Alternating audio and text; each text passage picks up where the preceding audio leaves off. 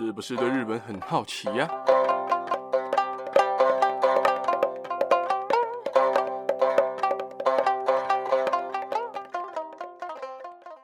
萨利嘎嘎萨利玛玛米娜桑大家好，大家好，我是八格亚罗，在这边今天的开头就先来祝一下我们的，就算知道了也对人生没有帮助的日本小知识的主人翁，我们的没用知识，我们的阿梅生日快乐，好不好？今天。二月十六号，在前天看到他的贴文，发现诶，他今天生日，那今天就先祝他生日快乐。而且，因为说实在的，我是因为他才开始做 podcast，因为以前在听其他在日本台湾人的 podcast，就蛮向往做 podcast，觉得这样可以分享，感觉很酷哦。但是觉得大家好像都在分享日本的所见所闻，我一个待在台湾的讲日本的东西，真的会有人想听吗？所以就犹豫了超久，甚至觉得还是听大家分享就好了。但是有一次意外的看到阿梅开 podcast，然后听了第一集，我就非常意外的，诶，我喜欢这种感觉。而且阿梅的粉砖我本来就很喜欢看，因为太多真的太多超酷的东西，所以我就下定决心，我要开始来做我从小到大所听到的，在电视上看到的，在网络上看到的那些资料，然后分享给大家。原本还是想说八成应该不会有什么人想要听呐，毕竟。自己是只是一个在台湾的有有的日本魂的台湾人啊啊，而且给自己定的目标也就是一个班级的人数。如果我的分享能够影响到超过二十个人，那我就觉得我很成功了。结果没想到大家意外的蛮支持啊，让我也更有动力的做下去了。虽然有时候会停更，但是我都会在 IG 跟大家通知哦。如果大家不想错过的话，都请加一下我的 IG，每个礼拜都会介绍关于日本的知识给大家哦。喜欢看美景美照的，也都可以追踪一下，每个礼拜都会分享两三张给各位看看啊。IG 我会分享在资讯栏，再请各位去追踪一下啦。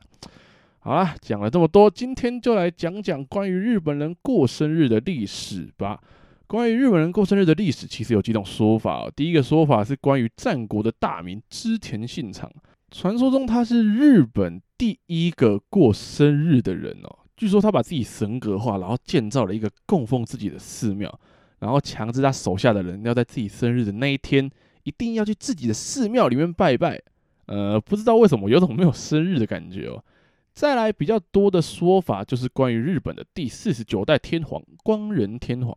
因为在日本史的记录当中啊，光仁天皇在自己在位的第六年，也就是西元七百七十五年的时候，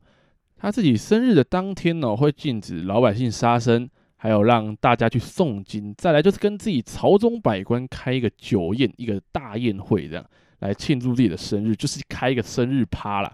而另外一个也是非常常见的说法，就是关于镰仓的武士，镰仓的武士会在自己生日的当天进行一种祈祷仪式。并且也会跟朋友啊、家人啊庆祝自己的生日哦，所以我认为啊，关于古代的日本，到底谁先开始庆祝生日，其实真的众说纷纭啊，也没办法一口咬定说，诶，谁就是日本第一人啊？明明就是过个生日，却讲得好像很厉害这样啊。而我自己认为啊，织田信长那个说法真的很没有过生日的感觉。如果他真的是这样做的话，真的是把自己当神明过圣诞的那种感觉在进行哦，而。第二种说法，第一人是天皇，我觉得比较可信啊。毕竟天皇的东西实在是应该是不能乱记录的，而且因为有日本史佐证啊，在二零一九年之前，其实日本天皇的生日就是日本人的国定假期哦，就是诶，我这一代天皇在几号生日啊？那天就是国定假期。诶，今天在三月生日就是三月啊，诶，今天在四月就是四月这样。但是在二零一九年之后就取消这个规定了，可能是因为这样子定假日好像也蛮麻烦的。但是就是因为有日本史的佐证，还有关于日本人的国定假期这两件事，所以我会觉得说，日本天皇也就是光仁天皇，他是日本第一人，也就是庆祝生日开生日趴的人。我认为会可信度更高一点啊。如果大家不嫌弃这个说法的话，我认为这个说法应该是更。贴近实际状况一点啊，而在现在啊，就像我刚刚前面所讲到的，二零一九年之前是有这个国定假期，就是日本天皇在哪一天生日，那一天就会变成假期。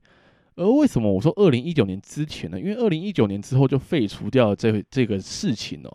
而在现在，日本第一百二十四代天皇昭和天皇的生日，也就是四月二十九号，以及日本第一百二十二代天皇，也就是明治天皇的生日。十一月三号这两天分别是绿之日还有文化之日，这两天到现在还是日本人的国定假日哦，所以在国定假日的里面，还是能够看到一点日本天皇的影子哦。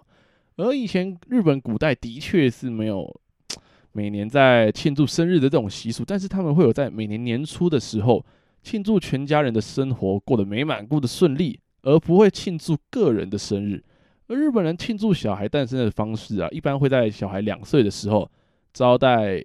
各种亲戚啊、远房的近亲，然后医生啊，然后接小孩出来的产婆啊，以及跟小朋友有关的人来家里面吃饭哦。而如果生的是男生，就会招待大家吃年糕；如果是女生，就会招待吃赤饭。而赤饭就是用小红豆跟糯米一起煮的饭哦。而现在的确还是能够看到在生日的时候吃红豆饭的家庭，感觉还是非常传统，就是一个过生日，真的有那种日本过生日的感觉。而在大家眼中，过生日好像就是要盛大要干嘛的。但是说实在的，如果没有母亲辛苦的怀胎十月，应该也不会有我们的存在吧。而像我爸就常说啊，你的生日就是母难日啊，什么意思？就是诶，妈妈把你生下来这个日子上。在当下他是很痛苦的，而在大家生日的时候，不妨跟妈妈一起过生日，带妈妈一起去吃好吃的，好不好？就是大家去吃餐厅啊，或者是大家去吃一些哎你喜欢很喜欢的小吃啊，哎吃一些高级等等都可以，好不好？那么今天就先大概讲到这边啦。今天这一集当然是相当的短了，因为生日这个部分的历史的确是真的比较少一点，而我像我自己啦。的确是真的没什么在过生日的，因为我觉得生日哈，就是比较也不是比较怎样，就是跟跨年一样，就是就它就是一天而已，它就是一个很普通的日子，就是哎、生日，我对我来说就是这样，我对我来说每个节庆基本上都是这样，什么过年啊、中秋啊、什么生日啊、圣诞节啊、元旦啊，一大堆的，我都觉得。其实就只是一天而已嘛，就只是一个很普通的日子，只是他挂了一个嗯理由，让大家有一个理由可以去玩好玩的、吃好吃的这种感觉哦。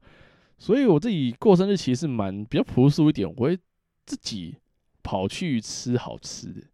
比如说好吃的不一定是什么高级餐厅哦，什么 buffet 啊，什么哇很高级的餐厅啊，啊 Gordon Ramsy 的餐厅不会，好不好？我就跑去。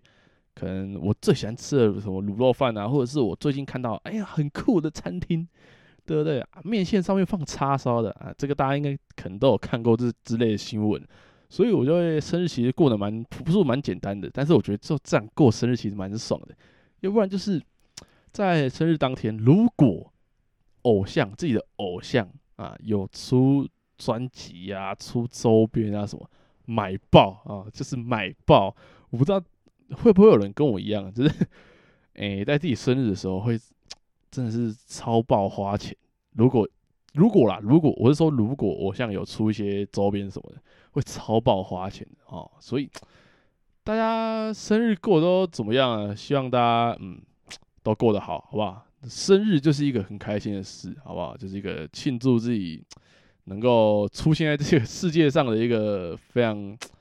对大家来讲非常重要的一个节日哦，而我在最后还是要跟阿美说一声生日快乐。虽然说我不知道他会不会听到，但是我就是要说啊。